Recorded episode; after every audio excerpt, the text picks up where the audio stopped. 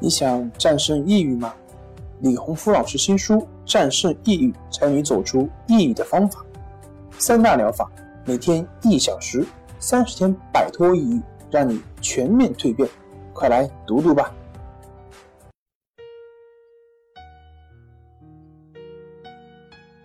病友的深夜独白，你能看到自己的影子。你在说，我在听。大家好，欢迎来到重塑心灵，我是心理咨询师曹春霞。今天我们来聊一聊准高三男生如何摆脱心境恶劣的状态。老师好，我是一名准高三的学生。我在上初中的时候迷上了游戏，每天都偷偷的跑去网吧。后来有了手机，就在家里玩。不上学的假期中，我差不多每天都要玩十个小时以上。因为只顾玩游戏，不喜欢和同学来往。这样到了高中，我在班上没有一个朋友，其他的同学都欺负我。被欺负过后，我告诉家长，可我的父母一直都说是我的错。我感觉非常绝望，感觉没有人理解我。内心真的是超级孤独的那种。我非常羡慕别的同学。我要求父母带我去看病，结果却被骂哭了，因为他们认为我没有病。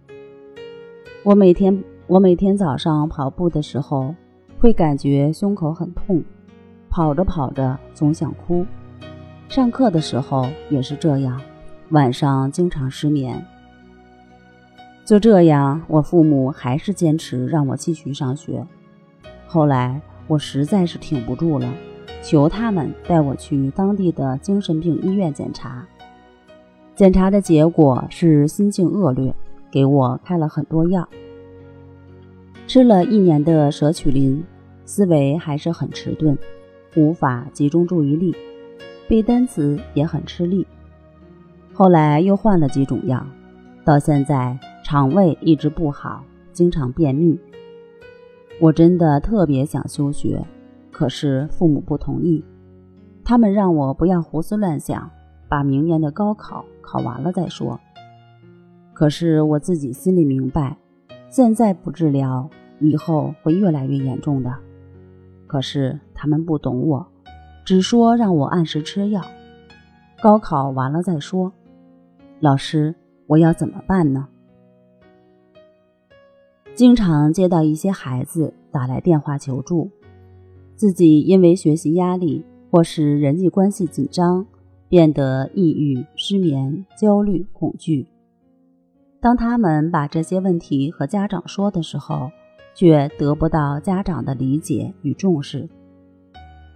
家长不同意治疗，而自己又没有经济能力，不知道要怎么办。面对这些孩子。我一般会给他们一些心理方面的疏导，然后针对他们的情况，给一些建议和简单的方法，在不影响学习的同时，通过这些简单的方法，可以随时调节自己的情绪。真心希望所有的家长都能对孩子的情绪重视起来。好的学习成绩只代表一个阶段的成功。并不代表人生的全部。如果心理问题严重了，即使研究生毕业，却不能工作，只能在家休养，那又有什么意义呢？当孩子的心理出现了问题，绝对不仅仅是孩子的问题，背后一定和他的家庭教养方式有关。不要等到孩子无法上学了，休学在家的时候。才着急带孩子四处求医问药。当发现了问题，积极的调整，把问题消除在萌芽状态，这才是最好的选择。好了，今天就和大家分享到这儿，那我们下期节目再见。